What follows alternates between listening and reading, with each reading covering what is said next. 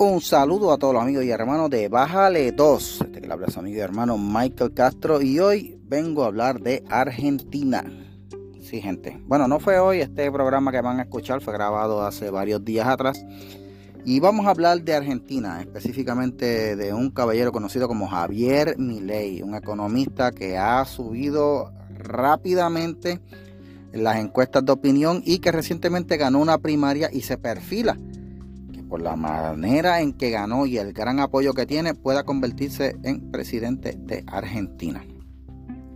Pero vamos a analizar a este hombre que es extremadamente efervescente eh, y le tira bien duro a la izquierda. Muchos lo describen como una persona de ultraderecha. ¿Podrá de verdad él reformar la economía en Argentina y reformar el país para volver a hacerlo el país próspero que en algún momento fue? La pregunta más importante es, ¿podrá él vencer el peronismo? De eso hablé con mis amigos de Bájale 2 y es lo que van a escuchar a continuación. Como siempre les recuerdo, usted me ayuda mucho si usted se suscribe al podcast y me deja un review de 5 estrellas para tener más visibilidad. Bueno, los dejo por aquí con Javier Milei. ¿Es lo que le hace falta a Argentina o es lo que, o es lo que quiere Argentina?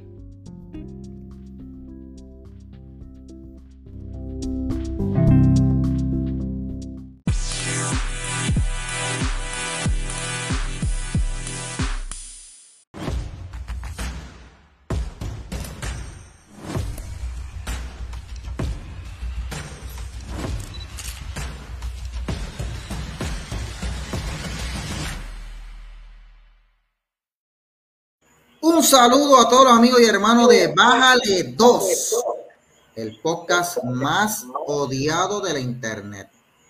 Somos odiados. no sé por qué. No, diga eso. Te quiere mucha gente, este Michael. Pero es más los que nos odian que los que nos quieren, porque les molesta, la verdad. Sí, sí, sí yo, yo ya estoy llegando a esa conclusión. Pero nada, eh, yo no sé quién fue el que dijo que la verdad suena como odio para los que odian la verdad y aquí nada más le vamos a decir la verdad. Así que triste y lamentablemente, si a usted no le gusta la verdad, váyase allá donde le acaricien el oído y váyase a escuchar allá a Basofia con el Molusco o con Jay o puestos para el problema allá y allá se escucha lo que a usted le gusta. Aquí le vamos a decir la verdad con datos y información dura y constatable. Bueno, gente, eh, un saludo aquí a Chris que hacía tiempo no lo veía. Cris, ¿cómo está todo? Muy bien, gracias a Dios. Aquí disfrutando de estar aquí en el programa contigo.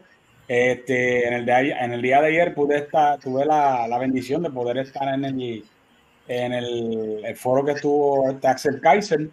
Del, estuvo buenísimo. Perdona, Cris, mm. del ultraderechista Axel Kaiser, porque así se, ah, está refiriendo a él. Ultraderecha, sí.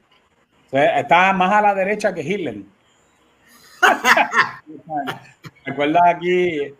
Da risa porque aquí este, lo, sigue la misma, el mismo ritmo que la prensa internacional, que como nace mucho, yo no sé si ustedes vieron que el, refiriéndose a, los partidos de España, tenían a, los diferentes partidos, como por ejemplo como PP en España, que es de, ellos le pusieron como de derecha, y a Vox, que es de ultraderecha, no, no, perdón, de centro, perdón, PP era de centro y, y, y, a Vox lo ponían de ultraderecha, pero sin embargo cuando hablaban de la izquierda decían, decían centro izquierda, izquierda, Podemos, Podemos era centro izquierda, o sea, era izquierda, no era ultra izquierda, o sea, o sea que para la, izquierda no existe tal cosa como ultra izquierda, pero, pero todo lo que no sea centro, pues para ellos es ultraderecha.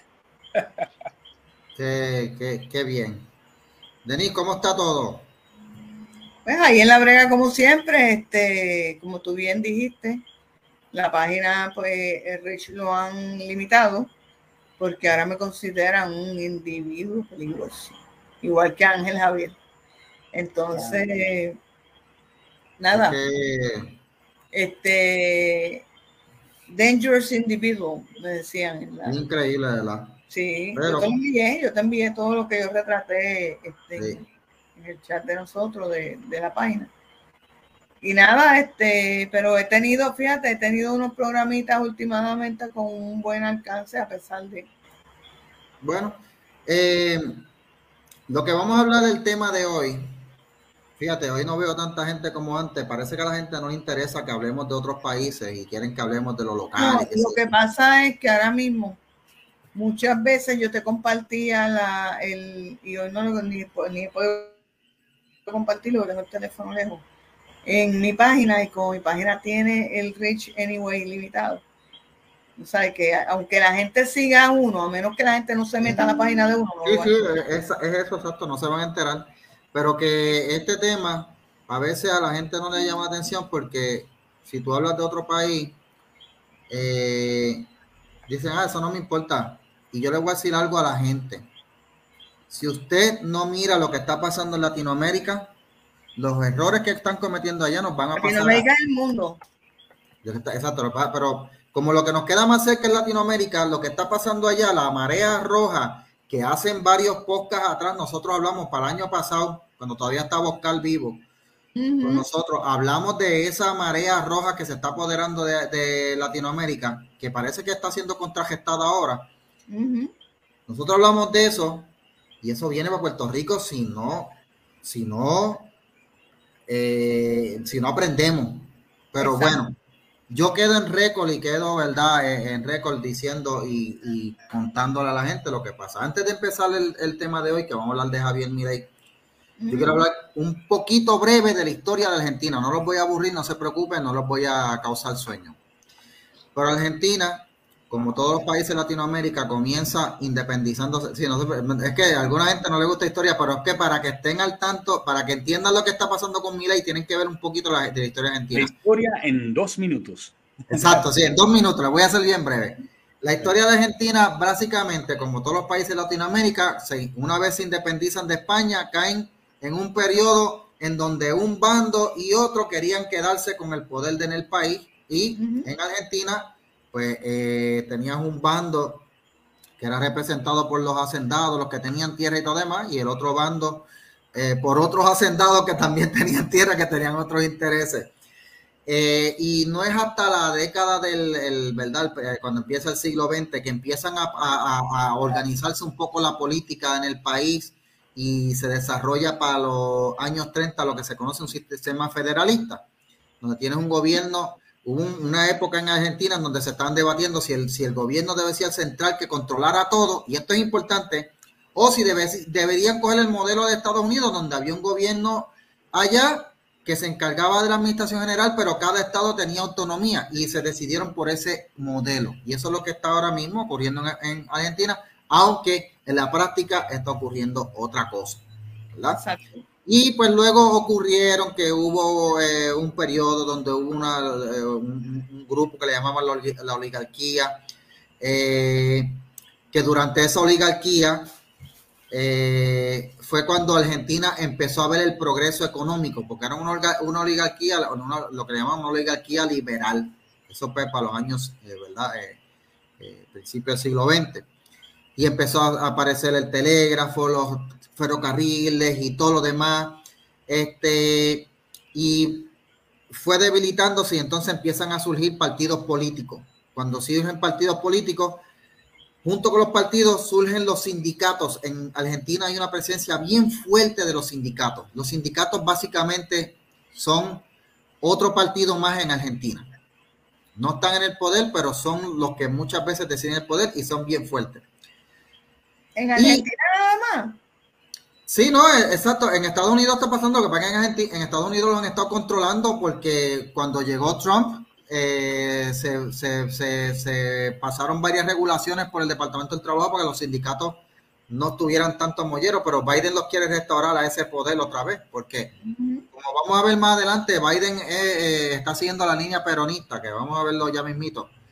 en los años 30, al igual que el resto del mundo, Argentina cae en la depresión y Argentina se alía con el eje, que para aquel tiempo era Rusia, Alemania, eh, los que estaban en contra de los demás, ¿verdad?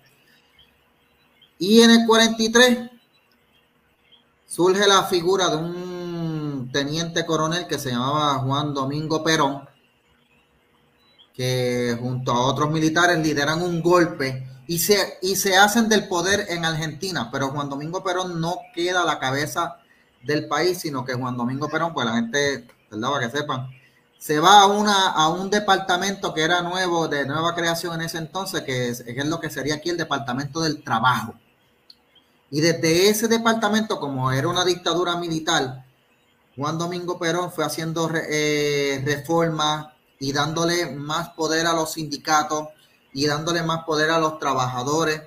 Hizo eh, desde ahí, ¿verdad? Este, normalmente esto lo hacen los presidentes, pero Juan Domingo Perón desde su posición eh, creó un sistema de retiro como parecido al Seguro Social eh, regula las vacaciones, el salario mínimo, los convenios colectivos, mejores eh, condiciones de trabajo.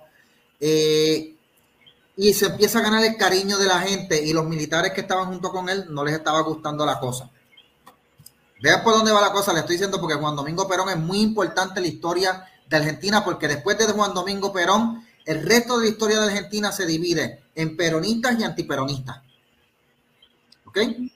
Así que Juan Domingo Perón, el ejército le dije, mira, tú te tienes que bajar de aquí porque esto no puede seguir así. Ay, pues no hay problema, déjame dar un discurso para despedirme del pueblo. Y ese fue un discurso, fue histórico, en donde eh, la gente, como habían visto que Perón había hecho tantas cosas por él, dijeron, no, no, pues queremos a Perón, que Perón sea presidente, y lo eligen de presidente el año pasado. Le estoy resumiendo un montón de tiempo, ¿ok? No le voy a aburrir. Me pasé de los dos minutos, este, Chris. Sí, pero no, no te preocupes, te voy a dar un minuto más. Ok. Después de ahí, Juan Domingo Perón eh, gobierna a Argentina y, hasta ese entonces los sindicatos que eran cada uno independiente, Juan Domingo Perón crea un organismo que lo que hace es que dice, ok, ahora para tú ser sindicato tienes que tener el permiso del gobierno y se hace, y se hace dueño de todos los sindicatos indirectamente. y entonces él tenía el control de todos los sindicatos lo quería ¿Eso, lo, hizo Hitler? por eso es que vamos, eh, eh, Perón fue entrenado allá en, eh, allá en Alemania con, no, él fue, sí, sí, fue, para, fue un tiempo a Alemania y recibió entrenamiento allá en, la, en estas tácticas políticas. Así que...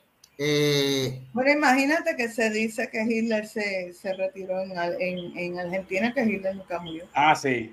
Bueno, muchos nazis. El, el cuerpo Muchos nazis se fueron para era de Hitler, el cuerpo que decían que era de Hitler cuando le hacen con la bendición de Mikhail Gorbachev, le hacen, ¿verdad? Otra vez el, el examen, resulta que era de una joven, una dama joven de cerca de 35 años, que entonces llegaron a la conclusión podía ser Eva Braun, la mujer de Hitler, pero entonces no era de Hitler.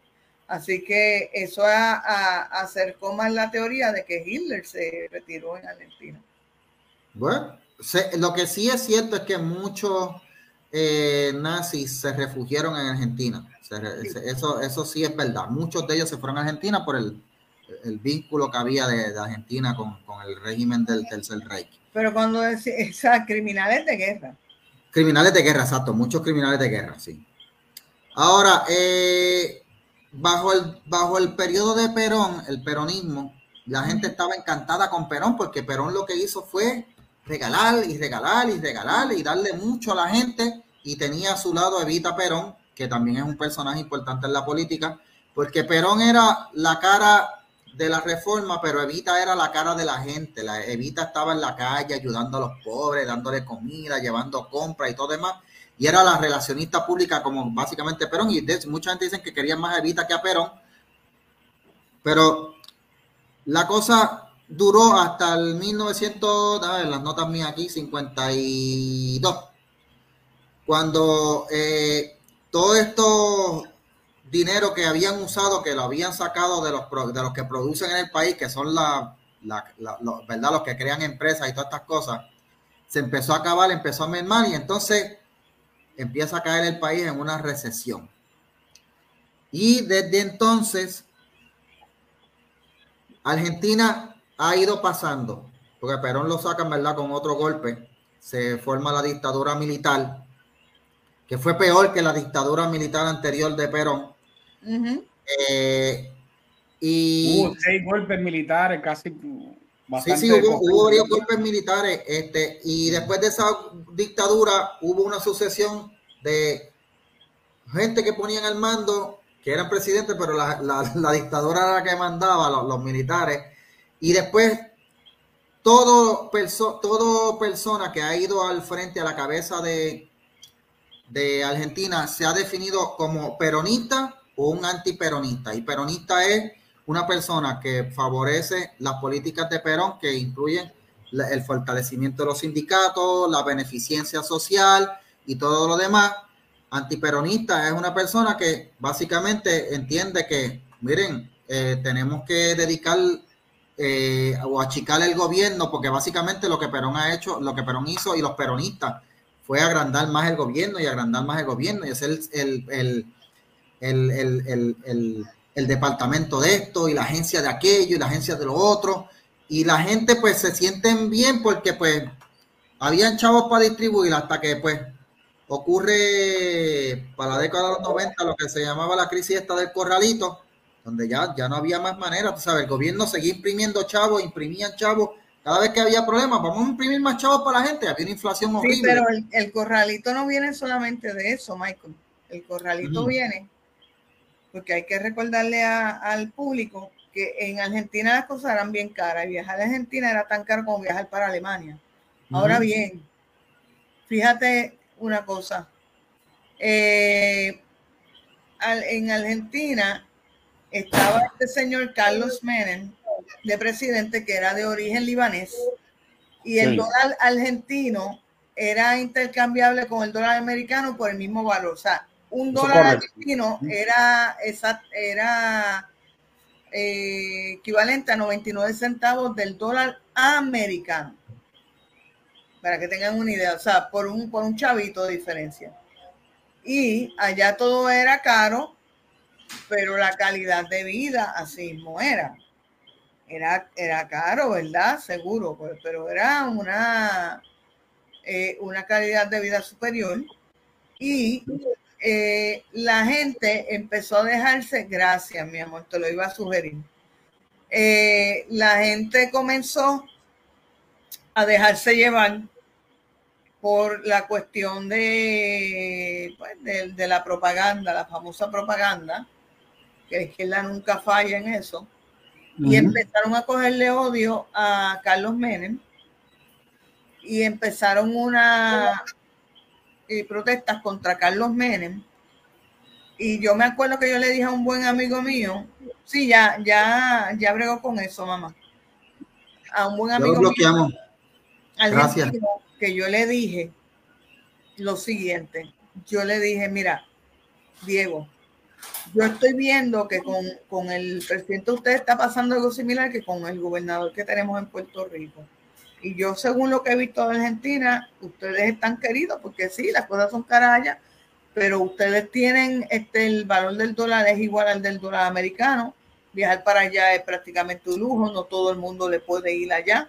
Eh, ustedes tienen una, exportación de, de carne y de otros productos que es brutal eh, el, Producto Interno Bruto y todo ese tipo de cosas que tienen que ver con economía están bien estables. Está muy estable. ¿Qué pasa? Que eso a la izquierda no le gusta, la estabilidad económica a la izquierda no le gusta porque eso es enemigo del comunismo, este Mikey. Entonces empiezan a fastidiar a este señor y yo le dije, están buscando que ese señor en cualquier momento se hastíe, arranque y ahí Argentina jamás va a volver a ser la misma. ¿Qué pasó? Y yo no era la lista ni un divino. Lo que pasa es que yo estoy siguiendo las noticias de Argentina por él, porque yo mantenía contacto con ese muchacho por teléfono y veía que además me tenían hasta aquí hablando peste en las noticias de Puerto Rico de Carlos Menem. Y ya eso me estaba despertando una curiosidad. Y veo que Carlos Menem no era el monstruo que habían pintado. Carlos Menem tenía Argentina muy bien. Pero entonces Carlos Menem cuando arranca viene y sube su sucesor, no dura ni seis meses completos. Ahí ese muchacho también arranca. ¿Qué ocurre? Que en verdad hacen unas elecciones especiales. Que eso era lo que el retardado de calle 13 pretendía hacer en Puerto Rico. porque se le olvida que Puerto Rico es un territorio de Estados Unidos y quería sacar a Wanda para que entonces fuéramos que a unas elecciones especiales. Mire si es retardado el bruto. Bueno, dice que Puerto oh Rico es plano. Dice que Puerto Rico es plano, imagínate. El tipo es tan morón que no entiende que la política de Puerto Rico no es la misma de Argentina. Y entonces él está basándose en todo lo que te estoy contando de Argentina para crearlo en Puerto Rico también. ¿Qué pasa? Que van a elecciones especiales, cogen a De la Rúa. De la Rúa no duró ni los dos años completos. En ese interín de, la, de la inestabilidad con De la Rúa política, es que hacen el corralito, que hasta Sandro, el cantante Sandro, siendo multimillonario, Mikey, que tenía un montón de condiciones que le chupaban toda la fortuna porque él, fumaba desde que estaba en Pamper, yo creo.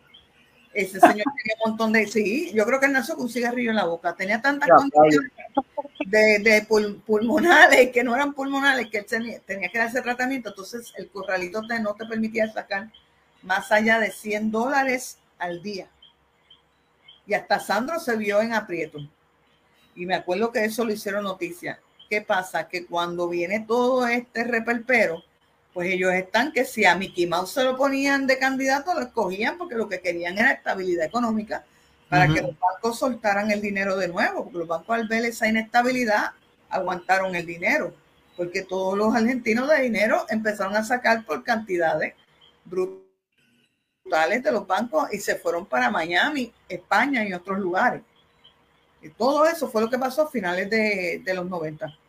Y eso yo lo viví eh, de cerca porque mantenía contacto con este muchacho porque me mantuve al tanto de las noticias. Entonces a Carlos Menem le estaban haciendo unas cosas bien similares que a Pedro Rosselló en Puerto Rico. A mí me estaba gracioso. A eso añade, le tenemos que añadir, Mikey, que a la misma vez que a Pedro Rosselló y a Carlos Menem los estaban clavando por acá por América Latina y el Caribe, en Europa le estaban dando el cantazo, el, el Helmut renuncia a Helmut Kohl en Alemania.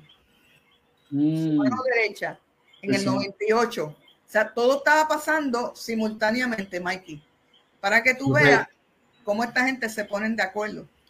Eh, algo que yo estaba. Ah, ajá, sí, déjame decir algo rapidito, que yo lo que quiero decir era que, que añadiendo a lo de Denise, esto es algo que, que yo le he dicho otras veces, pero quiero repetirlo de nuevo. Hay un asunto con la derecha que nosotros no nos ponemos de acuerdo, no unimos esfuerzo y por eso perdemos. Y la izquierda, la razón por la cual gana es porque ellos sí no tienen el problema, porque a pesar de que la izquierda tiene muchas facciones también, o sea, a veces nosotros generalizamos y le decimos a la gente, ah, tú eres comunista, tú eres socialista, y pensamos que la cosa se queda ahí, en verdad hay más facciones. Bueno, yo estaba, yo estaba escuchando un podcast ayer mismo, yo creo que era, que era sobre la, la, eh, guerra civil español, española con, con, en tiempo de Franco.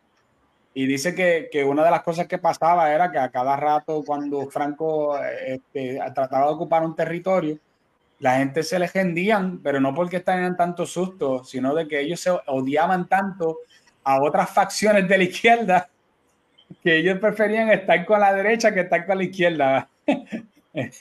Entonces, que, que eh, ahora la cosa está a la inversa.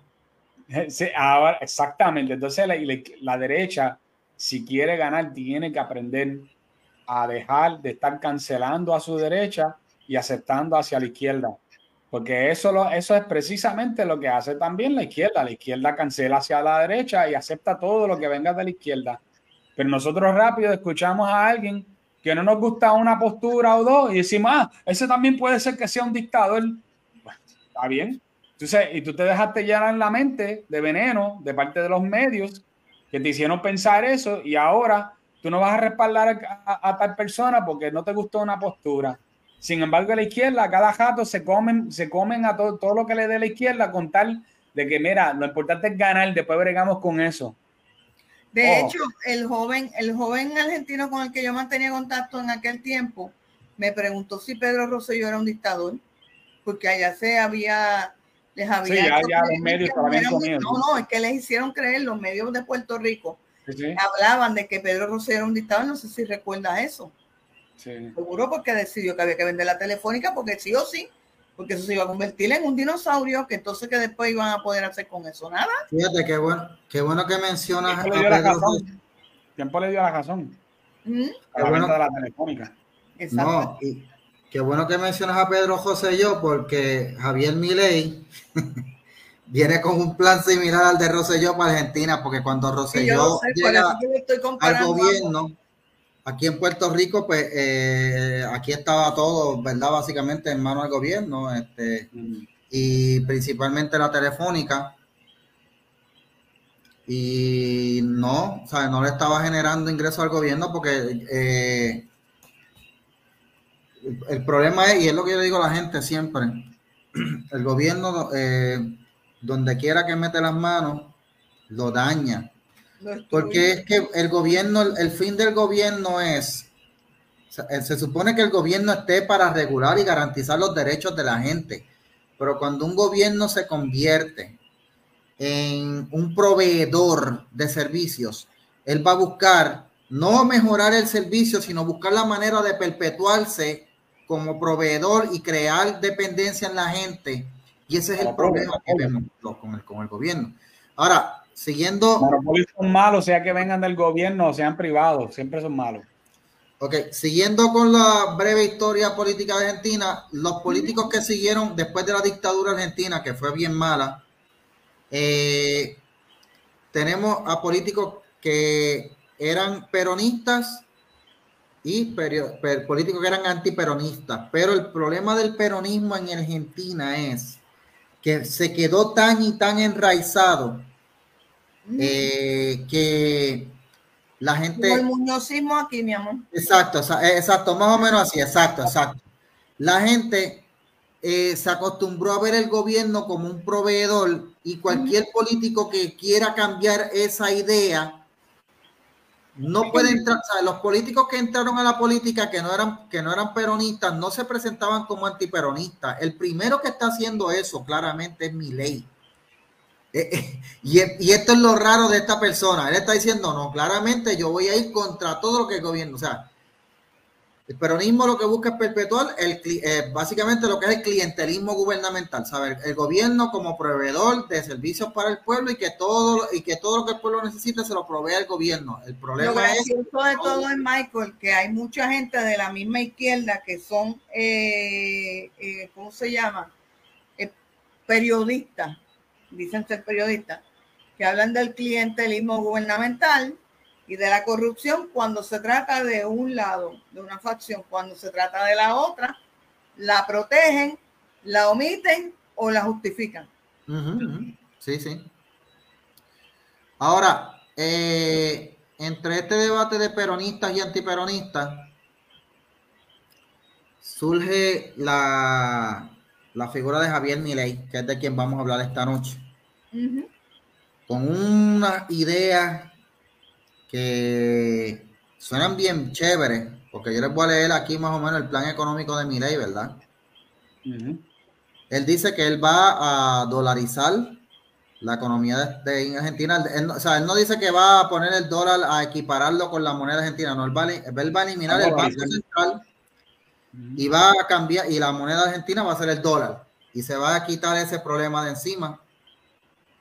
Yo no sé cómo lo irá a hacer, ¿verdad? Porque Eso no sería la primera vez que se ha hecho. Ya se ha, se ha hecho de como bueno, tres veces. lo hicieron en Ecuador, pero le ha tomado veintipico de años ajustarse al país a esa Él dolarización. Él mencionó Así otro que- país este, donde se tardó solamente dos años. Estoy tratando de acordarme cuál fue. Que fue también Claro. de Latinoamérica. En lo que tú te No acuerdas. Él dice que va a eliminar eh, el gasto público porque el gobierno es bien grande allá. Eh, va dice que va a erradicar el déficit fiscal y que va a eliminar todos los ministerios, excepto el Ministerio de Economía, el Ministerio de Interior, que se, que se descarga de administrar la, la- la infraestructura del país, el Ministerio de Seguridad, porque no se va a quedar sin ejército. El se va a quedar con ocho nada más, ¿no? ¿Ah? Ocho ministerios nada más, si no me equivoco. Sí, digo que siete nada más va a dejar, porque allá hay un montón de ministerios, allá hay hasta un ministerio de asuntos de la mujer y de las personas de, de los múltiples géneros, ¿sabes? Eh, hay un gasto gubernamental terrible. Él dice que va a privatizar las empresas y organismos públicos. Allí mismo, ahora en Argentina, el agua y el gas y la electricidad están en manos del gobierno, más o menos como estuvo aquí, ¿verdad? Eh, y va, él va a empezar a privatizar todo y va a reformar el mercado laboral, eh, va a reformar los sistemas de pensiones. Eh, ¿Qué más dijo aquí? Es que son muchas reformas que él dice. Esto es un, un laundry list de lo que él dice que va a Va a reformar el sistema de salud eh, y del trabajo y de educación. Eh, supuestamente dicen que piensa que privatizar la educación. No sé cómo lo hará, pero bueno. Vouchers. la idea, si no me equivoco, la idea de son vouchers. Bueno, eso, eso es una forma de hacerlo. Si eso es... ¿Quiénes fueron los de la idea de los vouchers aquí? Eh, Pedro Rosselló. Pedro y Ricky Rosselló luego. A Pedro se lo, el tribunal. Sí, Pedro fue el primero. le falló en contra. Pero cuando el hijo vino, lo volvió a traer y ahí el tribunal le falló a favor, porque le volvieron a llevar el caso. Pero el tribunal esta vez le falla a favor a Ricardo.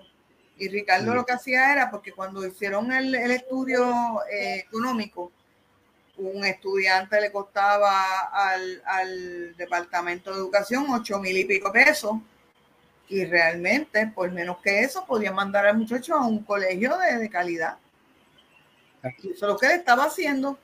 Más entonces acuérdate que la población había bajado mucho, la población de muchachos, y habían tenido que cerrar la escuela, que eso no fue con Ricky, eso empieza con la administración anterior por órdenes del Departamento de Educación que tampoco fue que Alejandro las quiso cerrar.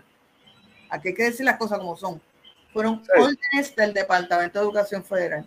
Hubo que. Había, había, había que cerrar la escuela porque hay una merma en estudiantes. A mí me dio pena cuando cerraron la tuya y hubo escuelas en Bayamón, Mikey, que estaban nítidas.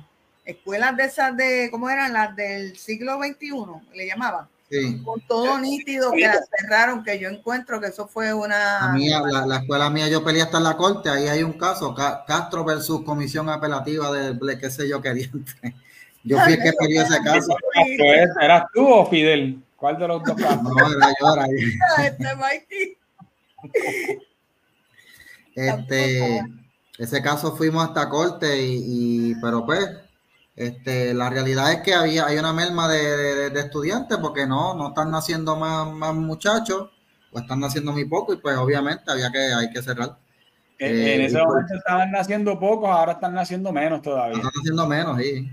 Pero mi ley dice que él piensa privatizar allá el sistema, o sea, por lo más que están criticando a mi ley, o sea, lo están criticando acá afuera porque en Argentina parece que lo quieren, porque con los números que sacó, sí. ese hombre va a ganar por pela van a por pela. Ahora, la pregunta que yo estoy haciendo aquí, que es el título del podcast, es si es mi ley lo que Argentina necesita o lo que Argentina quiere.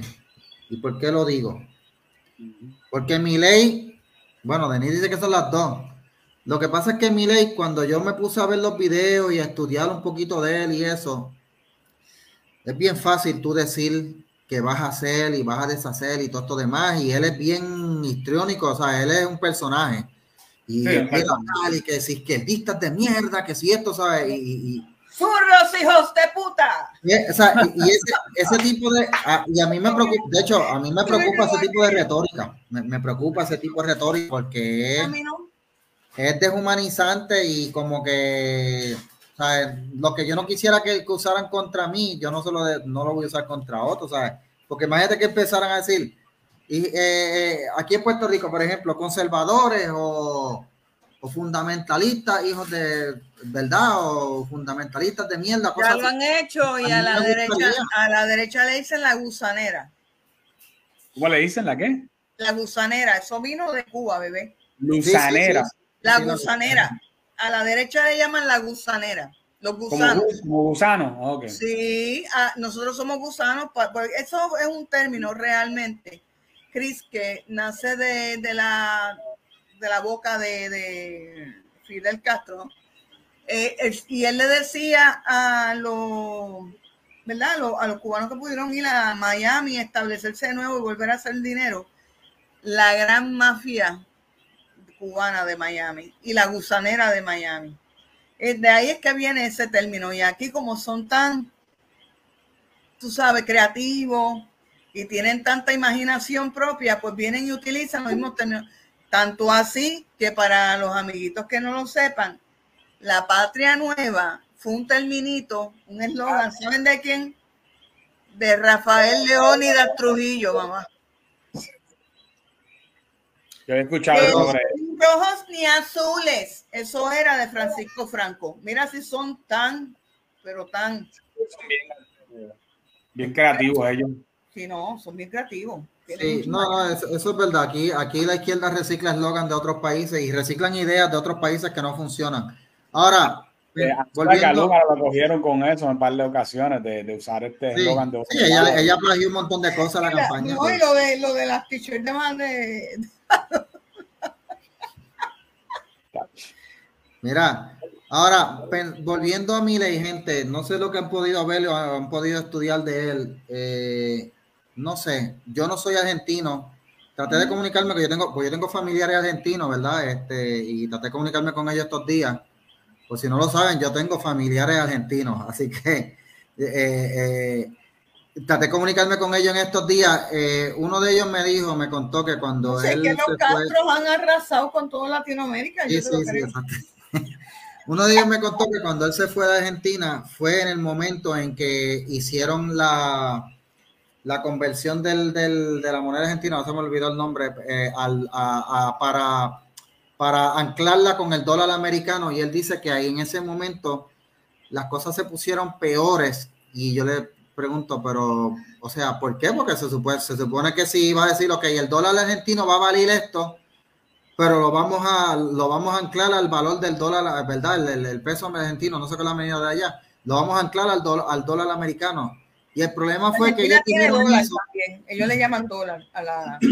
El, problema fue que ellos hicieron eso, pero tenían un banco central que cuando había problemas empezaban a imprimir más moneda argentina y pues, por más que tú digas que la moneda la vas a anclar al valor de la moneda del dólar, si tú tienes, si tú sigues imprimiendo más dólares, pues va a perder valor. Por lo tanto. inflación sin querer, sin, sin ningún temor a decirlo. Eso es inflación instantánea. Inflación instantánea. Eh, y es lo que pasó, eh, y es lo que, el, lo que pasó ahora mismo en, en Venezuela, que tienes una superinflación que, que del mil y pico por ciento, que rompieron récord en la historia económica mundial con una inflación de que pasa del mil y pico por ciento, tú sabes. Y, ese fue el problema, según me cuenta, ¿verdad? Este, este familiar mío. Eh, él me dice, fue eso. O sea, que de la boca para afuera, el gobierno dijo que iba a hacer una cosa, pero en la práctica siguieron imprimiendo más dinero. Pues el dinero siguió perdiendo valor y perdió, perdiendo valor. Ya era imposible comprar las cosas. Y se fue, él se fue para Estados Unidos y pues prosperó por allá. Javier Milei dice que va a acabar con eso porque él va a acabar con el Banco Central, que es el que imprime dinero, y lo va a cambiar y, el, y la moneda va a ser el dólar. Eso no lo va a hacer instantáneo tampoco. Él dijo que va a tomar un periodo de meses o años, pero lo va a hacer. Eh, ahora, lo que, me, lo que me llama la atención de mi ley es que tiene, o sea, la gente básicamente le ha gustado el mensaje de mi ley y mi ley ha aprovechado la circunstancia en donde está Argentina ahora mismo, que está en una circunstancia económica horrible. Decirte a ti que un país que era exportador de carne, ahora eh, tienen carencia de carne y que la gente exportar carne. carne. Porque ¿saben por qué? Porque la mayoría de la producción de la carne la están exportando a China. Oh, wow. ¿Ok? Y no es que China le esté comprando a ellos, China le está dando algunos, eh, eh, eh, a cambio de ellos, algunos, algunos, algunas asistencias y les manda a los institutos Confucios allá y, qué sé yo, todo demás, pero no es que están ganando ahí. Pues un país que se ha ido a la ruina por el, porque hay que decirlo, por el peronismo, surge Javier Milei abiertamente y dice, nos vamos a acabar con esto ¿Ustedes creen que sea posible? Mira, es posible. Lo que pasa es que eh, hay una resistencia allá afuera a permitir que las naciones resurjan económicamente, porque acuérdate que nos quieren llevar a un comunismo global, Mikey. y para que el, comunismo global exista no puede haber fronteras y no puede haber este, independencia económica en los países. Pero de que se puede, se puede. Se pudo en los 90 aquí en Puerto Rico y Javier Milei lo podría hacer en Argentina ahora mismo. Aquí hay un refrán que dice que con la boca es un mamey. Y con el culo es un florete. Yo te lo termino. Si me lo empieza, yo te lo termino. Pero la realidad es que cuando, se, cuando ha habido interés, papi, se ha podido. No solamente en Puerto Rico ni en Argentina, también pongámonos en el lugar de, de Suecia cuando Suecia colapsa totalmente en el año 89, que ese era el paraíso de los socialistas, a donde muchos allendistas se fueron a vivir cuando Pinochet le dijo, tienen la puerta abierta para irse, si no quieren salir de aquí viéndose los pies. Pues entonces se fueron para Suecia la inmensa mayoría. Y como él se ríe, que así, es que así él les habló y, él, y los que se quedaron a fastidiar, ¿qué hacían?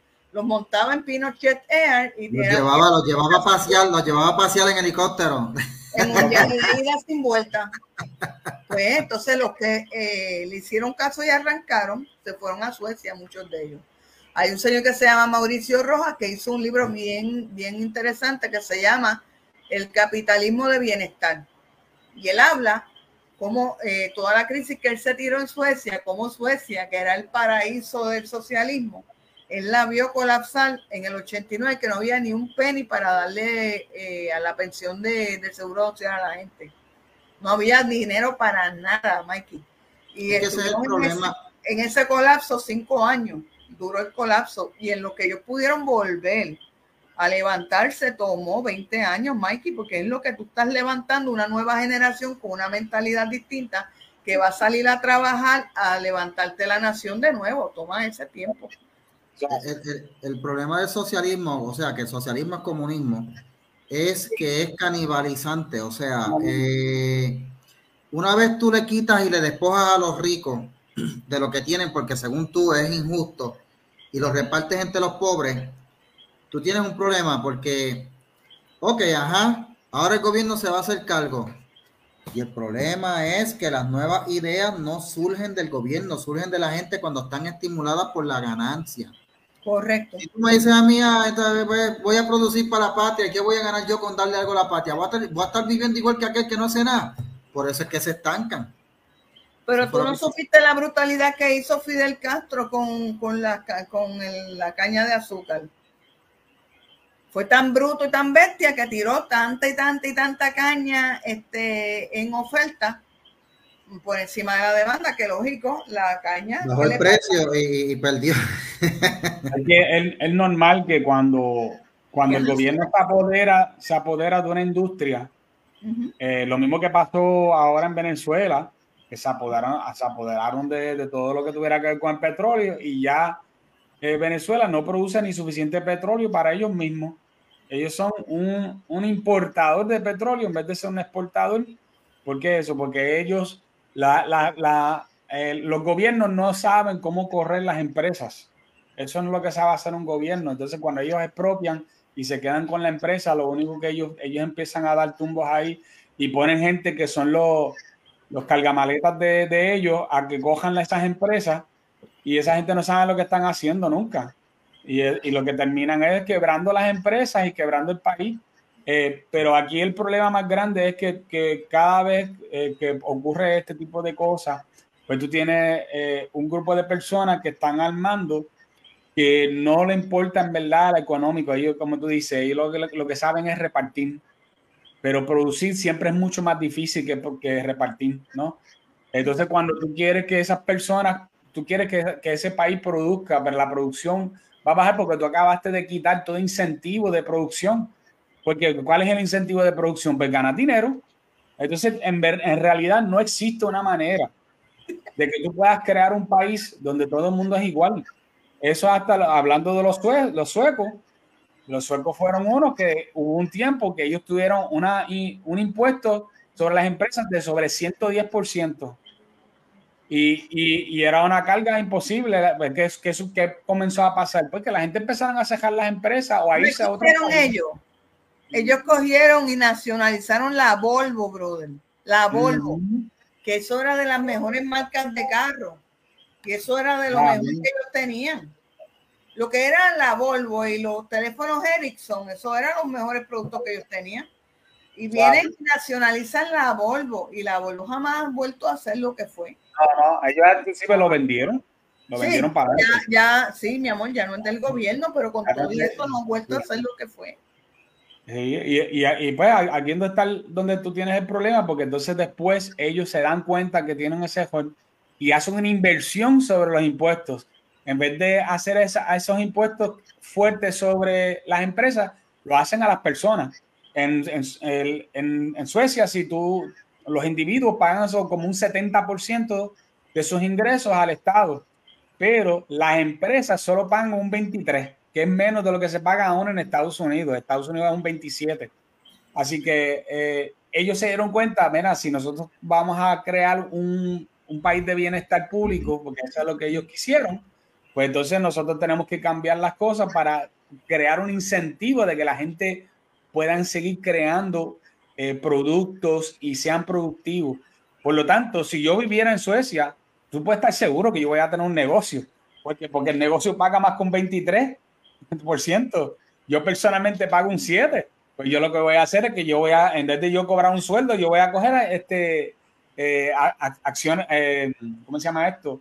dividendos, para así no tener que pagar tanto por ciento, ¿no? Y eso, eso, ese tipo de cosas es un incentivo.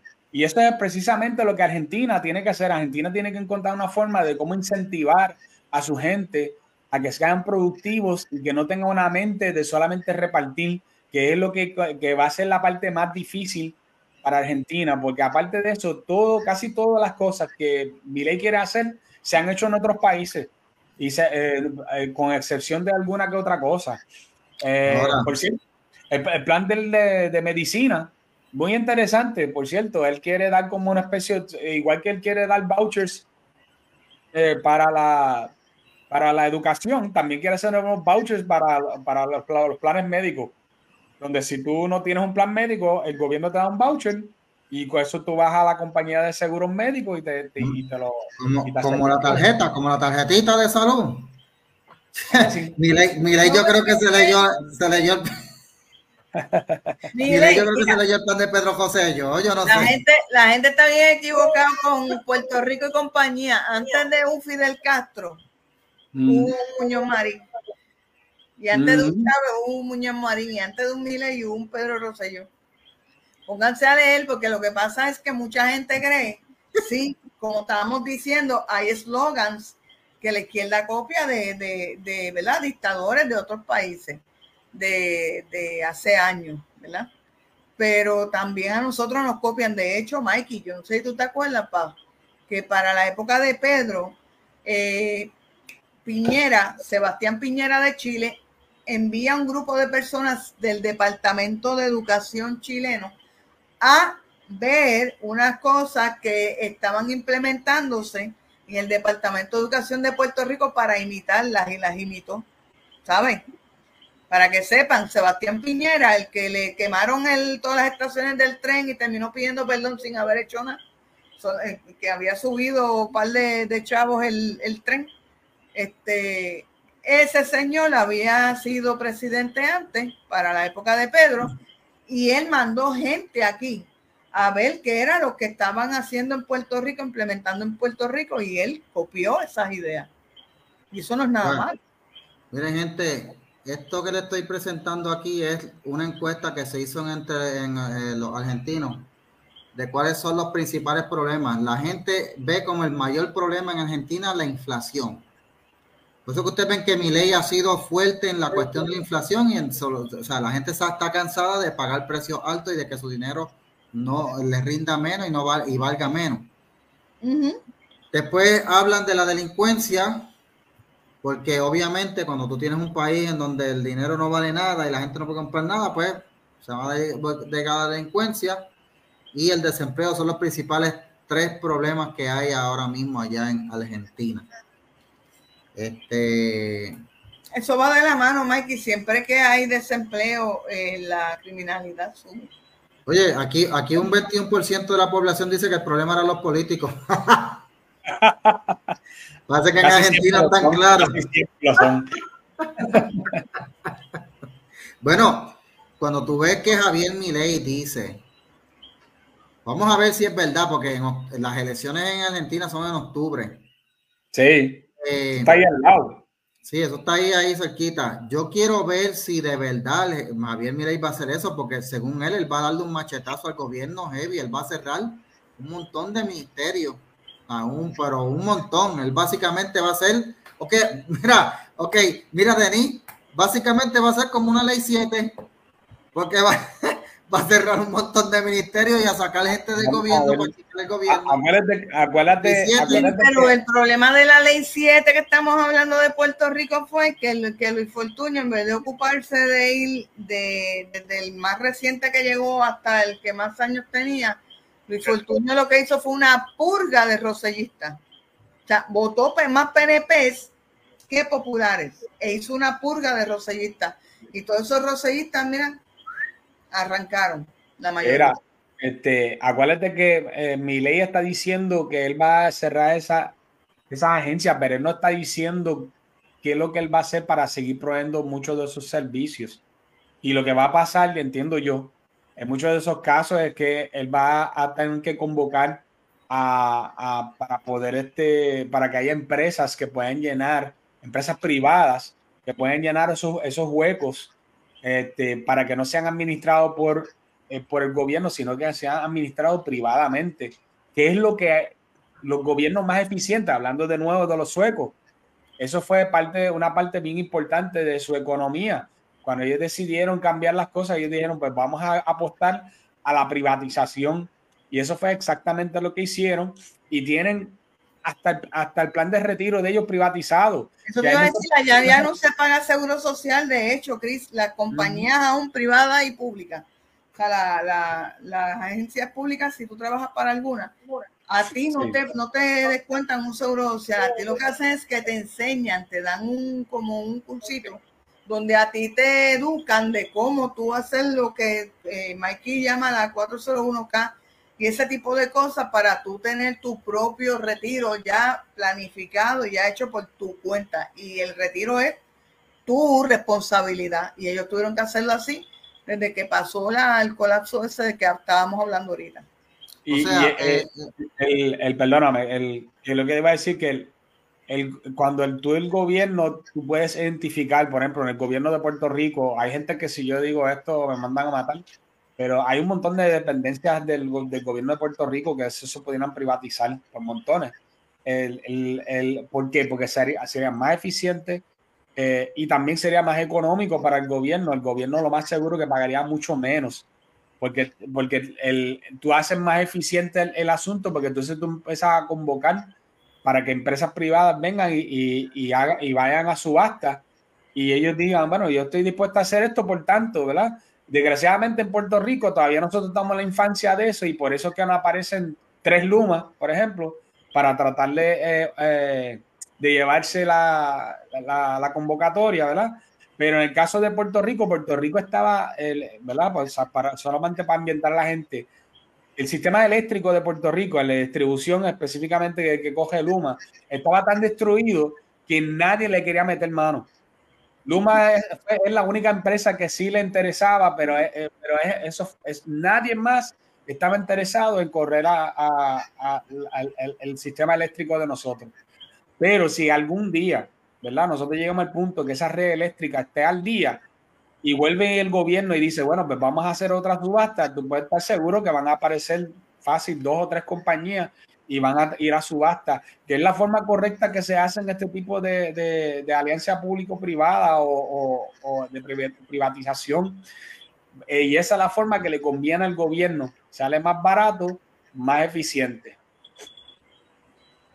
Bueno, vamos a ver si, si mi ley logra, ¿verdad? Porque eh, cuando ustedes hablan de Suecia, creo que allá el sistema es, el gobierno da una parte de dinero para el retiro y otra parte la provee el empleador y la otra parte la, la persona. O sea, tú tienes que sacar de tu dinero para, un, para una pensión en un futuro, no puedes tocar ese dinero hasta que te retire y el, y el patrono tuyo tiene que aportar también. O sea que está dividido entre tres, contrario a lo que ahora mismo está ocurriendo, que es que el gobierno básicamente en Argentina, ¿verdad? Eh, le saca todo el dinero de retiro al patrono y obviamente, pues eso lo que hace es que el patrón no tenga que encarecer más los costos para poder subsistir, porque si tengo que pagar tanto en pensión a, mi empleado, eh, pues yo tengo que sacar también dinero para mí. Por eso es que tienes ese problema. Pero si tú divides entonces en partes iguales, ok, mira, el gobierno te va a dar una parte, el patrón no te va a dar otra, y el empleado tiene que obligatoriamente hacer una cuenta eh, de esta ira, y al final cuando se retira, entonces se le da eh, ese dinero, ¿verdad? Eh, creo que me imagino que mi ley se va a inclinar por eso. Vamos a ver cómo la gente lo acepta, porque el problema es que la mentalidad en Argentina es peronista. Yo estaba viendo los otros días un documental. Parece, parece vamos a ver, a mí lo que me, lo que pasa es que para, para entender la Argentina, y obviamente yo no voy a hacer un programa aquí completo de historia, pero es que tú tienes que entender a Perón. La gente se encariñó tanto con Perón aquí como se encariñaron con Luis Muñoz este, eh, eh, Rivera en Puerto Rico, Muñoz Marín, eh, Marín, en Puerto Rico, que se encariñaron, que tú tenías gente que decían, ay, gracias a Muñoz Marín, yo tuve zapatos por primera vez en mi vida y gracias a Muñoz Marín. Yo le decía, y yo le decía, sí, está bien, yo sé que quieres a Muñoz porque te, te calzó a tu abuela, está bien, eso está nítido. sí, pero porque te haya calzado tu abuela no quiere decir que haya sido lo más grande de Puerto Rico. Ok. Este, Oye, pero porque te estoy hablando de, zapatos, la, la gente con el, la gente con el peronismo, la gente con el peronismo allá en Argentina están igual. Por eso es que cualquier político, porque los políticos que han tratado de echar para atrás el peronismo se encuentran con esta situación. Y aquí es donde está el dilema, gente. Los sindicatos en Argentina son todos peronistas y cuando hay un gobierno que es contrario a las ideas del peronismo, los sindicatos se unen inmediatamente y empiezan a hacer huelga, paro y revoluciones y paralizan el país y lo inestabilizan. Bueno, Javier Milei tiene que hacer lo que hizo la Iron Lady. ¿Ah? Javier Milei. Exacto. Bueno, pues les digo, ¿les parece familiar a lo que pasa aquí? Pues seguro, mi amor. Aquí cuando empieza una administración PNP, los, sindicatos se activan a hacer todo, protestas, huelgas, paros y de todo. Empieza una administración popular y tú ves que se callan y están como nenes bonitos y nenes buenos. Pues eso es lo que pasa en Argentina con el peronismo. La ilustración que les uso de aquí de Puerto Rico no es lo mismo, pero más o menos es lo que pasa allá con el peronismo. Vamos a ver si cuando mi ley empiece los sindicatos no se ponen bravos y empiezan a hacerle la, la, forma de gobernar difícil. ¿Cómo él va a poder lidiar con eso? Bueno, allá en Argentina Bueno, si lo tiene puesto en su sitio y hace lo que hizo la Iron Lady, por ejemplo, pues no creo que tenga mucho problema ahora. Si él hace lo que hizo Mauricio Macri, que desde la primera se le, le sale, temblaron las rodillas y se fue de rodillas, bueno, pues ahí va a perder. No va, a, no va a durar completo un término. Bueno, eh, es bien bocón. Milei suena como un león bravo cuando habla. Pues, porque lo que pasa también es que, aunque Milei tenga las mejores intenciones, acuérdate que, que ningún gobierno corre con una sola persona. Y él, él no creo que tenga suficientes diputados y, y, otros tipos de, de puestos, por las senadores y allá yo no sé si se llaman senadores, allá quizás le tengan otro nombre, pero yo creo que no. Eh, no, yo imagino que no. Este, se tiene otro nombre, ahora mismo no se me ocurre. La cosa es que, que si, él, si tiene suficientes personas que le pueden pasar las propuestas de él, eh, porque si no, no sirve de mucho. Tú sabes, otra cosa es si él va a poder eh, conseguir eh, suficientes suficientes personas para que le ayuden a administrar el gobierno. ¿Okay? Este, que es lo del problema. Por ejemplo, si tú vas a tener ocho dependencias, ocho dependencias, pues tú tienes que tener ocho personas que van a correr esas dependencias, van a ser los que presiden esas esa, esas dependencias y todo el grupo de, de, gerenciales por debajo de ellos tienen que estar alineados con tu visión. O sea, como, como, ¿por qué? Porque si tú no haces eso bien, aparte de que yo no sé si eso también pasan por un proceso de confirmación, esa es otra. Pero, eh, ¿verdad? De que cada uno de esos jefes los, los tienen que, que, confirmar. Pero no solamente eso, pero si esa gente no están alineados con tu visión, puede pasarle como le pasó a Donald Trump, que los cuatro años que él estuvo, él tuvo toda una administración en contra, que, no lo, que nunca lo dejó a él este, gobernar adecuadamente según él quería. Porque a él le ah. pararon todo, todo, el proceso por culpa de, de, porque se inventaron lo de Rusia. Ah, pero por eso es que tú ves que ley va a darle el machetazo a, todas esas, a todas esas organizaciones y, y agencias del gobierno porque ahí tienen las batatas sembradas que le van a hacer difícil la administración. Y ya él ve eso y dijo, lo voy a cortar cuando empiece. Lo más fácil que él puede hacer es eso, porque como es presidente, este departamento se cierra, este se cierra, este se cierra, esto se cierra, y nos vamos a quedar con lo esencial.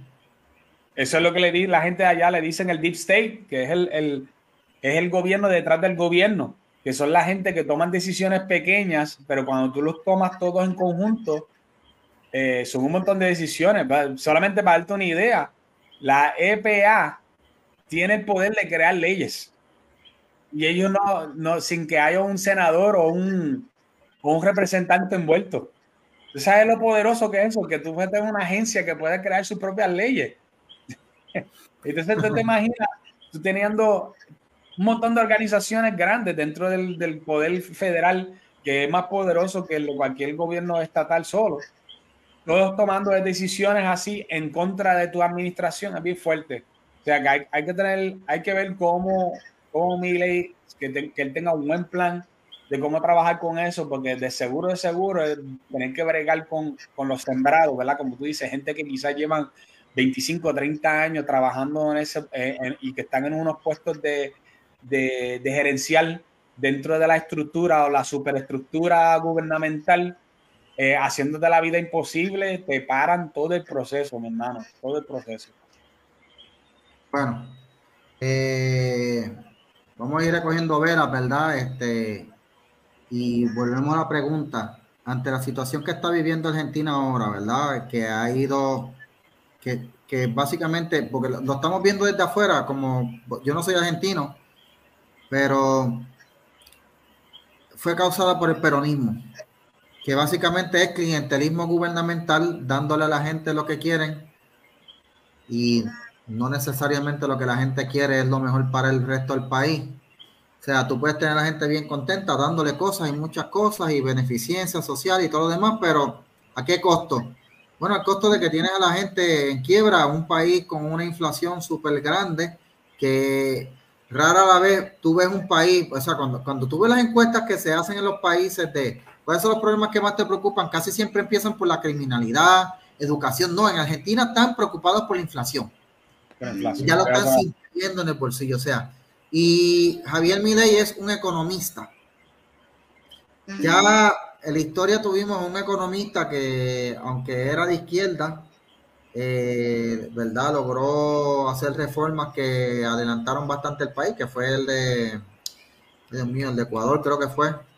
Ah se me fue el nombre, pero era economista, que fue el que, que fue, que by the way, una de las cosas que hizo fue eso, este, eh, dolarizar la, el, la moneda. Correa, Correa, ese mismo. Era él es de Ecuador, ahora no me acuerdo. Sí, él es de Ecuador y él es el que está detrás del asesinato de Villavicencio. Pero, pero, él, pero entre sus cosas que hizo buenas fue dolarizar la economía. Dicen que eso fue algo que logró eh, eh, acabar con la inflación y mi ley viene con esa misma idea. Ahora, eso sí, va a desaparecer el Banco Central. Quiere decir que Argentina no tendría su propia moneda y pues, este, bueno, a ver cómo funcionaría eso. Yo, no, yo no lo veo como mal, porque él lo, él lo explica, la razón por la cual él, quiere, no quiere tener su propia moneda, porque número uno, eliminaría inmediatamente la inflación, eh, y número dos, que para la máquina, o sea, él, Javier Milei me gustó en cuanto a esto porque él está pensando en el futuro. Él sabe que no va a ser el presidente de Argentina por toda la vida.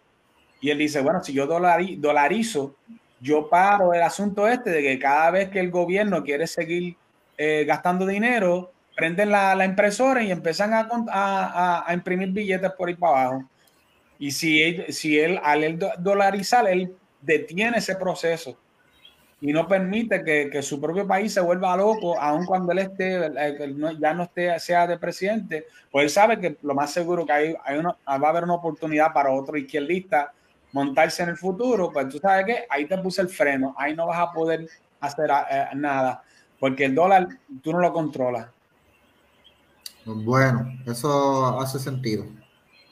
Bueno, vamos a ver si Argentina, si mi ley es lo que quiere Argentina o lo que necesita Argentina. Eso se va a ver en octubre, cuando gane la elección, y vamos a verlo el año que viene. Este, yo por mi parte, verdad, creo que ha sido bastante productivo esta conversación con ustedes. Siempre aprendo algo con ustedes nuevo y la gente que están aquí, ¿verdad? Siempre aprenden algo. Yo siempre, a mí me gusta hacer estos programas porque me gusta aprender eh, y intercambiar las ideas y por supuesto para quedar en récord, porque en un futuro yo quiero que digan, fíjate, de esto hablaron en Baja Ledo y mira lo que pasó, pasó lo mismo que dijeron ellos.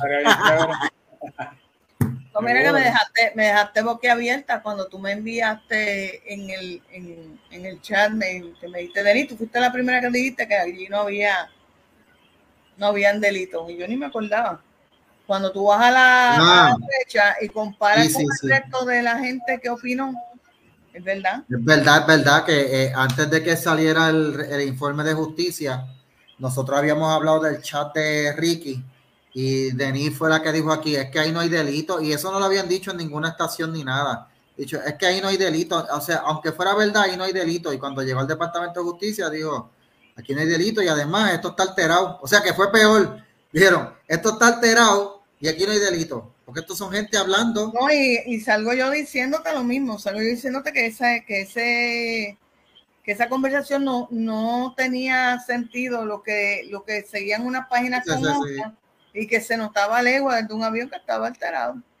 Para que ustedes vean aquí en Baja de Dos, nosotros nos adelantamos a los hechos. Así que hoy decimos, vamos a ver predicciones de, la, de, de, las elecciones de octubre y el mandato de Javier Milei. Cris, dilo ahora para que quedemos en la historia. ¿Cuál va a ser tu predicción? No, yo parece que él está. Eh, te voy a decir por qué yo creo que él va a ganar, no porque yo sea ningún adivino, es que este, número uno, que él ganó las primarias de manera cómoda. Y número dos, ya inmediatamente una semana después hicieron una encuesta y él, en la encuesta salió más dominante todavía que en la primaria.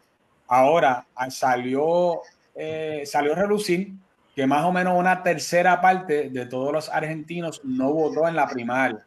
¿Ok? Esto es importante saberlo. Y que Argentina tiene una ley donde obliga a la gente a votar. Yo no sabía eso. En, Argentina es obligado eh, votar. En Brasil y en Venezuela también es obligatorio. Así que eh, yo, yo pienso que, si los obligan a, votar, mira, yo no votaría. Vamos a ponerlo de esta forma. Bueno, si yo no, si yo no voto, número uno es que porque lo más seguro que todos los demás candidatos a mí no me interesan o me están o me han desilusionado, ¿no? Pero número dos es que lo más seguro que no es que yo esté 100% de acuerdo con, la, eh, con las posturas de mi ley, pero yo estoy tan molesto que yo estoy dispuesto a dejarlo a él ganar. ¿Ves? Eh, pues, y por eso que yo no voto. Entonces, pero aquí siempre eh, va, va, a terminar siendo entonces una de dos cosas. Si una, si una persona inteligente va a votar, pues va a votar por, por alguien que sabe que no tiene ninguna posibilidad de ganar para así asegurar que ley gane, aunque él no le dé el voto, o va a votar por Milei.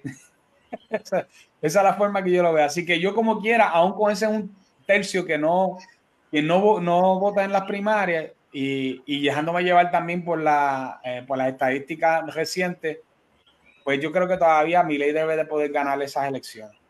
Bueno, que quede en récord aquí que en los comentarios Josué Blas dice que Mirei va a ganar con ventaja de 5% más. Así que en octubre vamos a ver si se cumple esa predicción de Juan, de José, José Blas. Vamos a ver. Y este, ah, sí, Milei dijo que él estaba de acuerdo con que los órganos se vendieran, qué sé yo, y todo demás, pero bueno. No, esto no lo va a lograr, esas cosas no. Eh, no lo va a lograr porque por ley está prohibido, así que él dijo eso de la boca para afuera. no lo puede decir, pero de, lo que te dice un político, como el 60% no va. Sí, sí. Yo digo que mi ley es más boca que corazón, no sé. Ahora, eh, Cris, ¿Cómo ves eh, eh, Argentina bajo un mandato de Milei? ¿Lo ves progresando o lo ves estancado cuando los peronistas se levanten y le hagan imposible gobernar? Si él, eh, si él se monta, él tiene que hacer lo que él vaya a hacer rápido. Si él se tarda mucho, va a empezar a, a, le va a dar oportunidad a la izquierda, ¿verdad? Que son los peronistas, a que ellos sigan creciendo y que, y que ellos logren empezar a utilizar sus recursos de los medios, porque es así como se funciona esto, a los medios a marronear, a marronear, mira, él prometió esto y no lo ha cumplido, mira lo mal que le va al gobierno, mira, ¿entiendes? Así es como ellos funcionan. Ellos controlan los medios, igual que lo hacen en Puerto Rico, igual que lo hacen en Estados Unidos, y empiezan por ir para abajo a marronear hasta que la gente empiezan a cambiar, ¿verdad? Yo sé que eso está cambiando un poquito porque ya no todo el mundo cree todo lo que lee en el periódico como si nada. Pero todavía yo diría que la mayoría de la gente todavía creen todo lo que leen en el periódico, todo lo que le dice el noticiero a las 6 de la tarde. Así que hay que tener cuidado con eso. Eh, si él quiere lograr algo, él va a tener que empezar bien rápido. Proceso, por ejemplo, si él puede, si va a empezar con el proceso de dolarización, él tiene que buscar la forma más rápida de implementar eso, eh, lo de las dependencias del gobierno lo más rápido posible empezar a, demostrar a la gente que él va a, hacer cambios que son beneficiosos para ellos, beneficiosos para su bolsillo especialmente, porque si la gente está votando por mi ley, vamos a ser honestos, no son mayormente por las propuestas sociales, son por las propuestas económicas, porque él siempre ha, mirado las cosas desde un punto de vista más que nada económico. la, esa es la fórmula ganadora de que él demuestre eh, el cambios, especialmente a, nivel que le afecte el bolsillo al argentino de a pie. Eso, entonces tú lo ves, si, si, si actúa rápido durante su presidencia, los primeros meses, tú lo ves gobernando y haciendo las reformas que se propuso. Quizás no todas, pero obviamente es bien difícil instalar todo. Eh, pero, por lo menos una buena parte de ellas, las cosas, mayormente yo diría que las monetarias, sobre todo. Yo, yo, tengo, ¿verdad? Yo, yo tengo que decir algo, y, es, y, y esto es porque conozco argentinos, pero los argentinos tienden a ser personas que se encariñan. Eh, y tienden a ser personas que se encariñan con, con, alguien y cuando se encariñan no dejan de querer a esa persona, ¿ok? Te lo digo porque conozco, o sea, tengo familiares argentinos. pero los argentinos no son los únicos. Por eso es que todavía tú ves que hay argentinos que todavía quieren a Perón. Es que eso, no es único de Argentina. Lo que pasa es que lamentablemente este, eso, eso es la cuestión de que yo siempre lo he criticado hasta cuando participó en el programa de Luis, de tú enchularte del que cuando Luis estaba siempre criticando a Trump, yo le decía, carajo, pero es que aquí no nos tenemos que enchular del político. A mí me importa un divino que diga Trump de los latinos, ni de los puertorriqueños, ni de los negros, ni de los mismos blancos a mí lo que me importa es que el tipo habla, habla, habla, habla, pero cuando está ejecutando, está ejecutando que ayuda al latino, ayuda al negro, ayuda al puertorriqueño, ayuda a todo el mundo, chicos. A mí qué demonio me importa lo que diga Trump. Yo no estoy enchulada de Trump. A mí lo que me interesa es que Trump trabaje para uno. Bueno, Denis, ahora tú, dime tú, Denis, ¿cómo tú, ¿cómo tú ves a mi ley? ¿Que tú, tú lo ves ¿Cómo tú lo ves? ¿Qué predicciones haces para ley? En octubre gana y si gana, ¿cómo lo, ¿qué predicciones hace bajo su mandato en Argentina? Yo lo único que te puedo decir es que si él de verdad quiere cumplir con todo lo que ha prometido, tiene que tener el doble de los cojones que tuvo la Iron Lady. Esa mujer, esa mujer se los cogió prestado al marido para gobernar. Sí, para presidirla ya. Bueno, mi ley, mi ley es un bocón, él parece que es bravo, él parece que... Eh, bueno, vamos a ver por eso, que una cosa es que seamos con y otra cosa es, vamos a ver cómo va a ser en la práctica. Porque fíjate que Trump decía un montón de cosas que, da, que hasta caían antipáticas, pero en la práctica hizo una serie de cosas que ayudó a todo el mundo, hasta las mismas minorías. ¿Lo ves ¿Lo ves logrando lo que se propone? ¿Lo ves, lo ves arreglando Argentina? Bueno, sí, vuelvo y te digo, si, si, si coge los doble a los cojones del Iron Lady, puede hacerlo. Okay, se puede hacer, se puede hacer. La Argentina se puede arreglar, pero tiene que haber disciplina, tiene que haber este, perseverancia y el miedo para el carajo.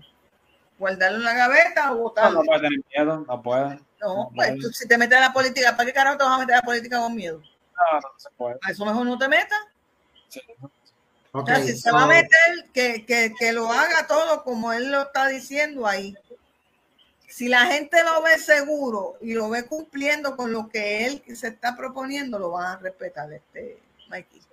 Hay, hay mucha gente, no sé si viste, eh, hay mucha gente criticando a Milei en estos días, hablando de que si es un extremista, eh, ¿verdad? Porque ellos, hay gente que, que piensan que, el, que el, el, libertarismo, que es lo que es Milei, Milei es un libertario, eh, también tiene sus extremos, especialmente por la cuestión de, de, no de no necesariamente cuidar a la gente. Sin embargo, mi ley, cuando yo lo estaba viendo, estaba, eh, estaba bien claro de que la industria principal que tenía Argentina para él poder seguir hacia adelante, eh, para el país seguir hacia adelante, era el capital humano.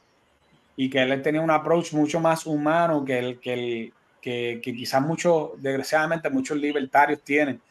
Eh, y que yo creo que eso a él lo, lo, lo va a ayudar nos va a ayudar un montón este, ese, tipo de concepto, porque si nos vamos con, los libertarios, estilo americano, por ejemplo, estilo el americano, libertario americano normal te dice, no, no, a mí no me interesa recibir ayuda de nadie, yo no creo que nadie debe recibir ningún tipo de ayuda, este, todo el mundo que se valga por sí solo, y el gobierno debe ser una oficina chiquita donde yo puedo resolver un par de boberías y nada más, y se acabó. O sea, que, que ahora mismo, eso, ese tipo de, pensamiento en Argentina sería un fracaso, porque ya estás hablando de un montón de personas que están acostumbrados a ver al, gobierno como papá gobierno. Es el que me cuida, es el que me da salud, es el que me da aquello, es, sí, es pero mismo, exactamente. Y, y, por cierto, en eso es la misma bobería de toda Latinoamérica, incluyendo a Puerto Rico. Siempre lo mismo. Queremos papá gobierno, que sea el que sea más el, el que nos cuida, el que, el que no nos suelta la mano, el que nos provee salud. Pero, pero entonces por el otro lado no nos damos cuenta que eso es lo que nos tiene pobres. Exacto. Mira, mira si Puerto Rico está, está, tan apendejado todavía que cuando llega Luis y que quiere este, suavizar un poco las cuestiones de, de Wanda Vázquez del, de la pandemia, medio mundo pegó a criticarlo, a decirle, ay, Titi Wanda nos quería y nos cuidaba, no, mijo, cuídate. Ah, por favor. El, el, gobernador no te tiene que cuidar tres carajos, cuídese usted. Manténgase, lávese las manos, lávese las manos cuando vaya a comer, no sea puerco, cuando usted me sacude, que vaya con las manos asquerosas. Pero Denise, yo me quedo boba hasta mujeres. Denise, yo me quedo bobo porque yo, yo he visto gente ¿verdad? Del PNP, que son personas conservadores socialmente, ¿verdad?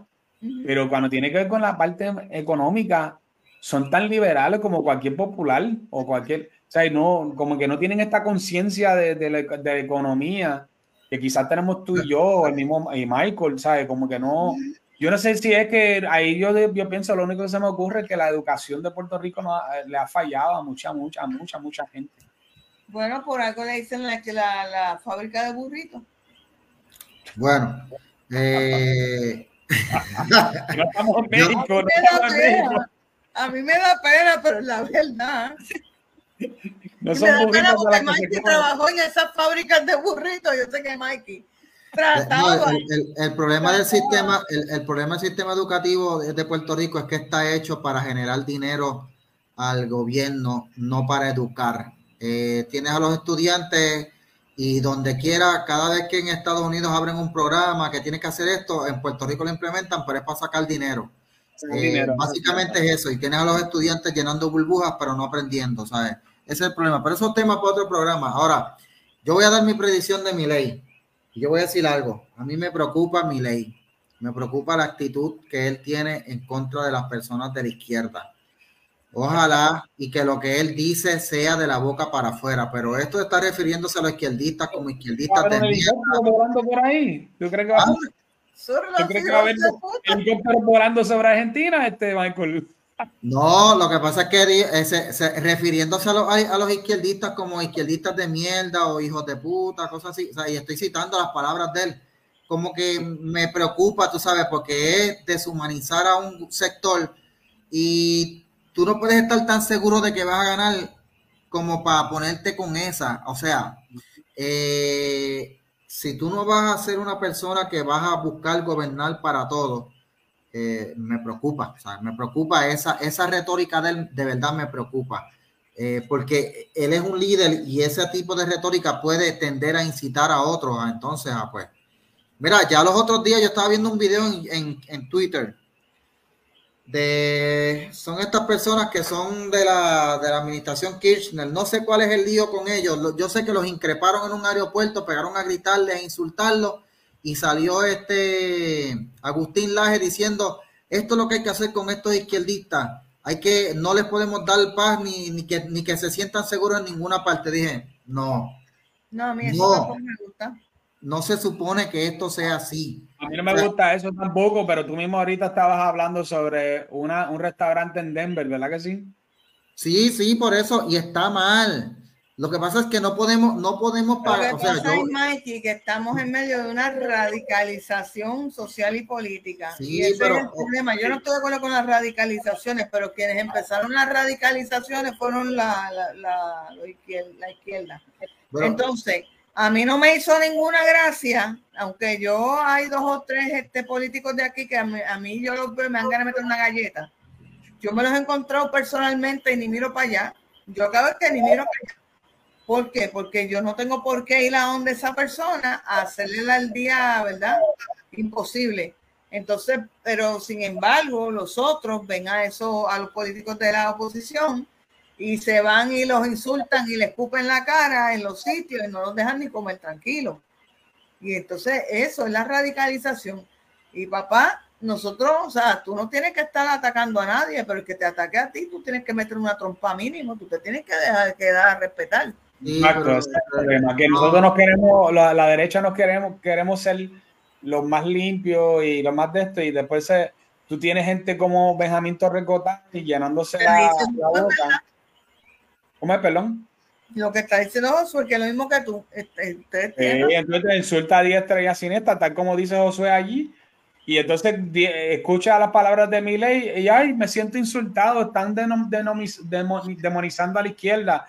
Eh, a Joan Rodríguez Bebe también en estos días por la cuestión de que se ya dijo de los de los gérmenes de la el, germen, el germen de la izquierda a Torregota yo le metí un tizón ya saben por dónde cuando yo le contesté ay pero tú no te sentiste así de ofendido cuando le daba retweet a todas aquellas caricaturas de la cabeza de Ricardo Rosselló de Goyao. Ni cuando Calle 13 le dijo hijo de puta a, a, a Fortuño. Él no se puso así, no se indignó. Ahí, ahí sacaron, mira, calladito. Sí. sí, exacto. Pero por eso digo, es que está tan mal de un lado como del otro. Tal vez es porque yo soy cristiano y. bueno, yo no buscaría esa bulla, Mikey, pero si alguien viene para mi mesa con esa mierda, me levanto el mínimo con, va con un puño en la boca. Yo no he cambiado nada desde que nací. Sigo bueno, yo, yo me voy más por la área de trolearlo, burlarme, y cosas así, pero no de insultar. No, yo tampoco. Pero eso soy yo. nadie, pero tampoco vienen, a, vienen a atacarte, ¿qué tú vas a hacer, Mikey? Sí, pero, pero, yo no, yo no voy a insultar a nadie, pero yo no voy a, a, dejar de respaldar a una persona porque lo cogieron unos momentos, quizás lo insultaron y él, y él, reprochó de, de, vuelta, tú sabes, porque, porque aquí la gente lo cogen las cosas de mango bajito y de abuso y eso no se puede permitir. Igual que lo digo aquí, yo sé que sucede también en, en, otros países también. Tú sabes que este, este, este podcast se llama Bájale dos. Yo nunca le he podido bajar dos a ustedes. ustedes siempre se mantienen así radicales, ultraderechistas los dos. Sí, nosotros somos Mira, ultra, Que soy la hija Nosotros somos ultra, de acuerdo a los periódicos, nosotros somos ultra. Ultraderechistas los dos, aquí. En tu caso, pues como tú no eres ultra, pues tú eres, tú eres de izquierda. Pues, por, eso, por eso es que yo soy loca con Pinochet y Fujimori. Mira para allá, ay Dios mío, señor. Hay que orar. Yo no voy a decir eso tampoco. Keiko, Keiko, es mi hermana perdida. Miren, ¿saben, ¿saben por qué? ¿Saben? retornando a lo que estaba diciendo, ¿saben por qué me preocupa lo de mi ley? Porque es que en Argentina ya hubo una dictadura militar que era antiperonista y que fue bien abusadora y la gente tiene todavía eso en la memoria, recuerden la verdad, eh, eh, esto es historia de Argentina, pero cuando puedan búsquense lo de la Plaza de Mayo, lo que ocurrió en la Plaza de Mayo, las madres de la Plaza de Mayo y los desaparecidos. Mi ley es uno que niega que durante la dictadura eh, militar se desapareció gente, por eso es que son cosas que me preocupan. Bueno, hay que ver, hay que ver una cosa porque a la izquierda le encanta victimizarse y exagerar vamos a, tenemos que tener cuidado porque, por ejemplo, con el régimen de Franco se pasan chavando todo el tiempo, como si Franco hubiese hecho una hecatombe ahí con toda la gente de ellos. Y, y lo que ellos no hablan es que los socialistas hicieron y deshicieron un montón de cosas. Este, los socialistas no, eran comunistas mayormente, lo que había en, España. Ellos prácticamente se robaron unas elecciones antes de Franco. Ellos se pasaban matando este, matando este eh, gente de la derecha. O sea, eh, eh, esas cosas ellos no te, lo, te no te las cuentan. O que tú estás abusando tanto y tanto y tanto hasta que la gente se molestan y por eso es que ocurrió el fenómeno de Franco. Pues si se hubiesen quedado tranquilos y se le hubiesen dado las elecciones a la derecha que habían ganado en, en ese entonces, quizás no, Franco no hubiese nunca surgido. Pero son cosas que, que, que, que suceden porque no, eh, la, la, la, izquierda piensa que puede seguir abusando, abusando, abusando y la derecha llega el momento que explota. No, no veo eso en mi ley por una sencilla razón. Mi ley es libertario y los, los libertarios son bien anticomunistas y bien antisocialistas, pero no creen en las cosas por la fuerza, son antiguerra hasta más no poder y, y creen en lo que se conoce como el NAP, que es el, el acuerdo, eh, eso se llama no, el, el, principio de, de no agresión. Así que un golpe de Estado de parte de un libertario, eso sería por primera vez en la historia de la humanidad. Eso nunca ha pasado. Solo, solo te lo voy a decir así. Bueno, a lo mejor mi preocupación, ¿verdad? Puede que no tenga fundamento y ojalá y no lo tenga y ojalá y no ocurra. Lo que sí es que eh, esperemos que Javier Milei lo cumpla con lo que está diciendo. By the way, eh, yo me puse a leer una lista de los tributos, de la cantidad de tributos que tienen que pagar en Argentina. En Argentina la gente paga 148 impuestos. Con razón están tan, tan pobres y, con tanta inflación. Entonces, el gobierno viene y te, O sea, es que esto, esto es lo loco. El gobierno viene y te, y te cobra, te, te, te, seca con impuestos y te dice, ah, no te preocupes que te voy a dar aumento de sueldo, vamos a imprimir más chavos. Y es, no resuelven nada porque eh, eh, eh, están manteniendo los mismos impuestos. Mili dice que va a acabar con todo eso, ¿sabes? así que vamos a ver. Ojalá y lo haga. Si tú quieres que una economía corra, tiene que recortarle la mayor cantidad de impuestos posible. De hecho, actualmente el neto se paga cerca de un 40 y pico por ciento de, tu salario en impuestos en Puerto Rico. No estoy relajando, 40, como 43. Pues Dice, Denis una vez dijo aquí, nunca olvidé esas palabras de Denis, dijo, si el gobierno de verdad le quiere dar un aumento de salario a, las, a las personas, que les deje de cobrar impuestos. Y vuelvo y lo repito, me remito a mi comentario. Elimine, elimine impuestos. Eso elimine, que recorte impuestos. Ah, sí. Estoy de acuerdo.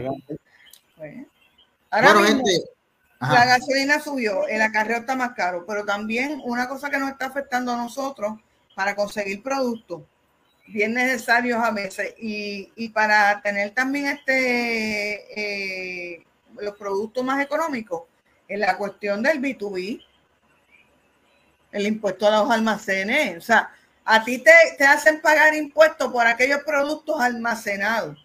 ¿De quién fue la grandísima idea? De Alejandro García Padilla, Tito Hernández, que me encantó cuando Luis le puso el apodo, porque es que se, eh, se podía decirlo. Tú te, tú te enteraste de Super PAC, ¿verdad? ¿Verdad que Mida, Mida montó, va, montó un Super PAC junto con, con, no sé si fue con ILE, con el, el, Instituto de Libertad Económica, y ellos tienen, última cifra que me enteré ayer mismo, este, por eso es bueno a veces ir a estas actividades, tienen 1.5 millones de dólares para respaldar candidatos a favor de los, del comercio. Y todavía falta. Ah, pues ahí se va Joan Rodríguez Bebe, porque esa sí que está bien a favor del comercio. esa, más pro comercio no puede ser. La acusan de que sí, que es independentista esto. esa es más capitalista, el que, más capitalista que, que ah, Milton ah, Power, sí. Este, el impuesto del B2B lo van a eliminar.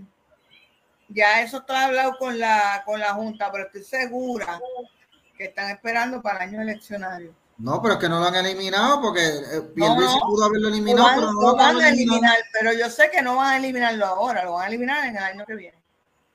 Ponle el Vamos a ver. Porque ya el acuerdo con el con, con la Junta está.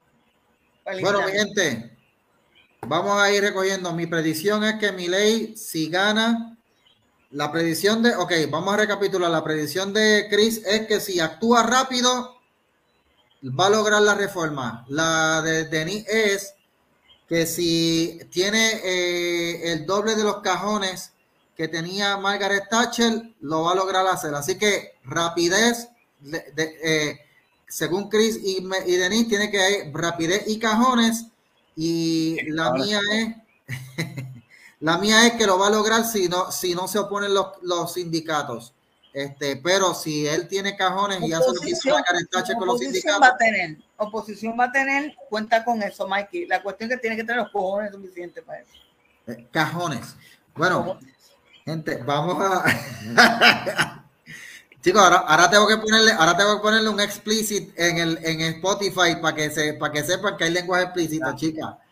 Cajones, pero redondos. Sí. Mira el otro, ay Dios mío, señor, lo dañamos. Dañamos a Chris. ¿Qué dijo Chris? Cajones redondos, dijo él.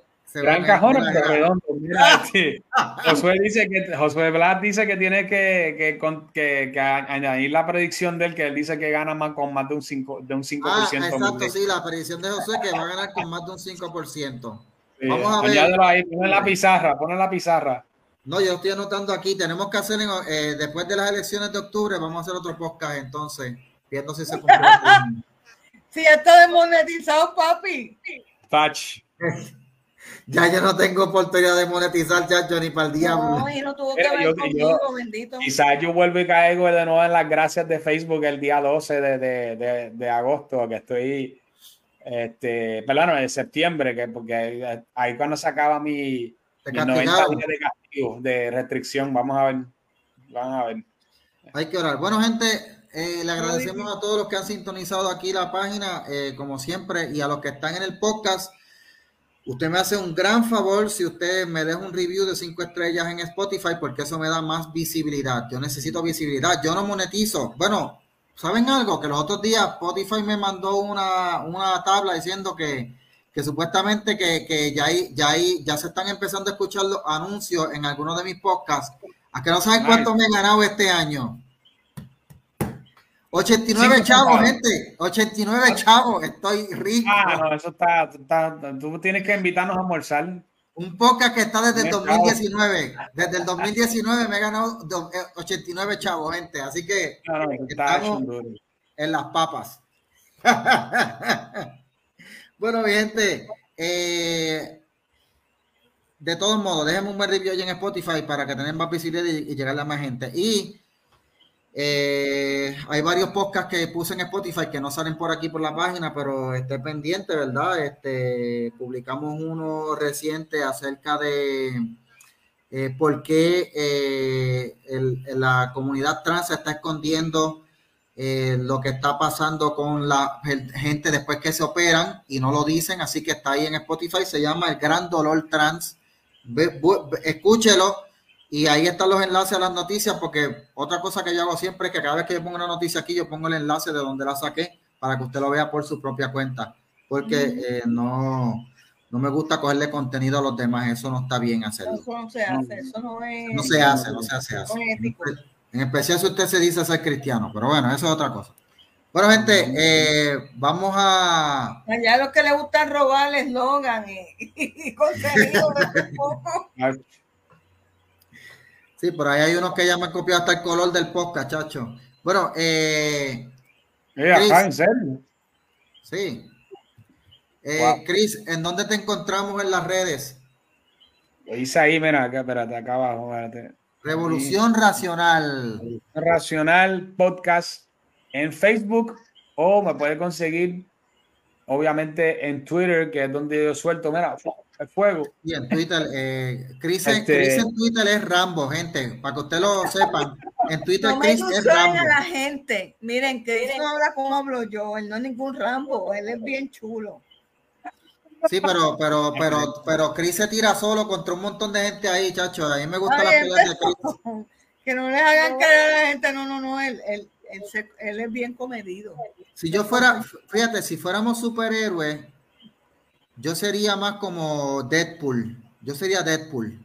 No, yo me parecería la, la novia de Deadpool, pues Deadpool hablaba lo con. Mira, este, una cosa que dijo Axel Kaiser ayer, que a mí se me quedó y, me indica que estamos, que estamos en, que ¿verdad? Les, quiero exhortar a ustedes dos, que ustedes, dos también están en Twitter. Importante que en Twitter, la, para poder quitarle la ventaja a la izquierda, es quitarle la ilusión de moralidad a la izquierda. De ellos que ellos, ellos siempre tratan de, de montarse en la ola de la moralidad, dejando saber que ellos son más morales que todos nosotros. Y es importante encontrarle por dónde coger y virarle la tortilla a ellos consistentemente. Eh, en, por eso es que me adoran tanto a mí. Sí, no, no, eh, yo tengo a Benjamín Torres Gotay, por ejemplo, lo tengo golpeado por todos lados y tengo unos cuantos más ahí que yo a cada rato los golpeo porque ellos ellos no dicen nada importante, ellos lo que dicen son estupideces para hacer este señalamiento de virtud, como que mira lo bueno y lo santo que yo soy, mira lo mucho que yo, que yo protejo a, las minorías y yo me preocupo por esto, y mira lo malo que son estos extremistas de derecha que quieren proteger a los niños. ¿Me estás entendiendo? Entonces, si tú le coges, tú le cambias la, la moneda a las cosas, este, le estás robando, es como si le robara fuerza a ellos. Y yo creo que eso es bien importante porque eh, movimientos especialmente como Movimiento Victoria Ciudadano y el PIB operan no porque siguen principios económicos, no porque sus ideas son buenas, no porque sus ideas son nuevas, ni tan siquiera. Eh, ellos operan a base, eso, o sea, ellos, la gasolina de ellos es una, una presunción de moralidad que nosotros podemos jugarle a ellos. Sí. Pues muy buena estrategia. De hecho, vamos a tener que hacer un podcast diciendo estrategias para, para debatir con la izquierda en las redes. Vamos a hacer ese podcast, estrategias para debatir con la izquierda. con la piedra con la cuestión de la crítica a Sound, Sound of Freedom. Ah, touch. Yo lo, yo digo, pues seguro. Yo le digo, la gente que no soporta esa película, porque yo no vi nada de lo que ustedes están diciendo que hay en esa película. Yo no sé, porque si no la han ido a ver, ¿cómo la van a criticar? Le digo, vamos a empezar por ahí. Segundo, quien critica esa película es porque es, eh, eh, es, eh, es, este, ay Dios mío, cómplice del, del, de la pedofilia. Le gusta la pedofilia. Y aquí hay mucha gente que el que menos puja, puja una lombriz. Que le gusta la pedofilia, es menos que ustedes esperan. Ah, voy a decirle a la gente que anda puede conseguir en Twitter, que es arroba Holy Chris Molina, Holy Chris Molina. Exacto. Eh, Denis, ¿dónde te conseguimos a ti? A mí me consiguen la página de Sin Filtro con Denis Lebron. Aquí hablé poquito. ya, ya sí que yo parezco una gatillera. Tú le metes, allí, Denis. miren, miren, grabo siempre miércoles y viernes de nueve y media para, para adelante, porque con Oscar aprendimos que de nueve y media en adelante hay más, hay más eh, público. Pero que no lo hago temprano. A mí me gustaría hacerlo más temprano, pero es que de verdad más temprano no se mete tanta gente como a las nueve y media. Y en, en Twitter me consiguen como Denis Lebron. Así, de, fácil. Así de sencillito, Denis Lebron, una N, doble S, como está escrito aquí. Pero para los que nos están escuchando, pues una N, doble S, Denise Lebron. Ahí me consiguen en Twitter. Y los lunes. Los lunes estamos nosotros, Bájale dos, con el profesor eh, Francisco Pavón Febu. Los domingos estoy con eh, Notiuno Internacional de 7 a, a, 10. Los lunes estamos con Francisco Pavón Febu en Notiuno en la noche de 9 a 9 y media. A veces nos extendemos hasta las 10. Este, y a mí me consiguen también los jueves a las 12 y media con Luis David Colón. Ok, eh, a mí me consiguen como Michael Castro en Facebook, Michael DCS en Twitter y por supuesto la página de Bájale 2, el grupo de Bájale 2 que se puede unir, allí hay cosas bien divertidas y entretenidas y el, podcast en Spotify. Gente, hay algo que nosotros no hacemos desde hace años. Yo me acuerdo que cuando empezó este podcast nosotros escogíamos a alguien que decíamos, ¿quién tiene que bajarle dos esta semana? Y yo quiero volver otra vez con esa eh, eh, esa, esa pregunta semanal. Pero ven acá, ¿de quién? ¿De los personajes de la política o de, la política? De la política. ¿Quién tiene, que tiene que bajarle dos soy yo. No, no, no, pero, o sea, de la política, eh, ¿quién ustedes creen que esta semana tiene que bajarle dos y por qué? Por, esto, eso lo hacíamos con Oscar, me acuerdo. Que, que, ¿Quién tú crees que tiene que bajarle dos esta semana? Tení. ¿Esta semana? Ay, Dios mío, yo, yo verdad estoy medio, medio perdida en el espacio esta semana. Cris, ¿quién tú crees que debe bajarle dos esta semana? Mira, este, no es más que esta semana, este, pero esta semana mochileando, mochileando se ha pasado, tú sabes quién es mochileando, ¿verdad? El de, el de los viajes él era de este, viaje y de momento se ha vuelto un activista político de izquierda. este, se cree experto en política y lo que escribe son cuatro disparates. Eh, como todo el mundo, tú sabes, todo el mundo ahora piensa que sabe de política. Este, hasta que tú empiezas a hablar con ellos y después te das cuenta que no son un divino. Pero este, eh, él, él, ese muchacho ha, ha tenido una, una, mala costumbre de estar este, uh, disparates, especialmente todo lo que tenga que ver con, con los derechos de, de la, como tú dices, la comunidad de las mil letras. Sí. Eh, y tiene, él tiene esa, ese asunto ahí de como que bien impregnado en su mente de que esto... ¿Qué pasa? ¿Que mochileando tira para el monte? Eh, pues mira, te soy honesto, eh, no sé, no sé, pero yo he escuchado cosas. Yo no, yo no estoy luchando tanto por los derechos de un grupo. no, no, es algo que yo, te, que yo te puedo decir con mucha seguridad. Pero mira, déjame decirte aquí, porque yo tengo que tener por aquí un, un tweet del. Mira, aquí él tiró un tweet aquí, también con la cuestión esta de la semilla, de, de, la, de la germinación. ¿Sabes que, que, que este, Joan Rodríguez Bebe dijo algo de que si el socialismo era como un germen, qué sé yo? Ah, sí, sí, sí y, el rápido se puso a poner cosas y hasta un, un póster de, de, régimen nazi donde se, eh, se refería a los judíos como parásitos y portadores de enfermedades y gérmenes. Entonces, este, cuando ella no se está refiriendo a la gente y varias personas le escribieron abajo, ella no se está refiriendo a una persona, se está refiriendo a una ideología. a una ideología, exacto. Pero el, el, el tipo otra vez se mete en cuestiones de política que no sabe. Y mira, a tus chavitos bregando con lo, lo, de los viajes, quédate callado. se le va a dañar el negocio. Si se mete en política, se le va a dañar. a mí, yo me acuerdo hace como un año atrás, fue la primera vez que yo vi un, un, post de él de ese estilo y yo inmediatamente on follow, inmediatamente. Eso, no, eso fue pum, inmediato, instantáneo. Yo dije, yo no voy a seguir este tipo. Y, y le va a costar, le va a costar. Lo que tiene que haber es una, es una alternativa. Yo le digo a toda esta gente que se ponen así belicosos, hay que montar una alternativa que le haga la competencia. Que griten y lloren y, patalen. Eh, yo siempre le he dicho, necesitamos una economía paralela que pueda, yo sé que yo le he hablado aquí acerca de, de las redes de patrocinio. La izquierda tiene redes de patrocinio, nosotros no lo tenemos.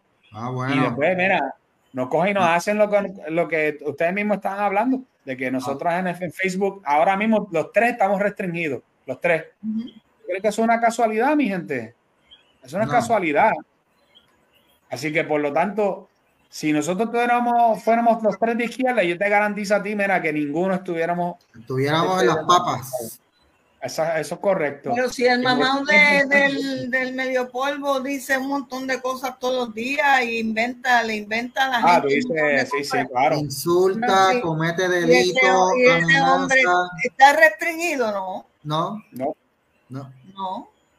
No, yo, hay, quien enseñó unas una métricas de la página de él, yo no sé cómo la consiguió. Sí, sí. Pero el tipo se le mete este, entre todos los, los días, ¿verdad? Esto, como de un mes, eran millones, como cuatro millones de, llega, de tiene, El Rich es de millones, sí, pues, exacto. Yo, este, en un mes, tú sabes, que yo me quedé como que, wow. Lo que pasa es que, que, que, de esos millones nada más como nada más como tres mil votan por él cuando llegan las elecciones, pero pues... Eso es lo, el problema de la, de la, ilusión de las redes. Bueno, gente, para mí. Nuestro próximo eh, gobernador.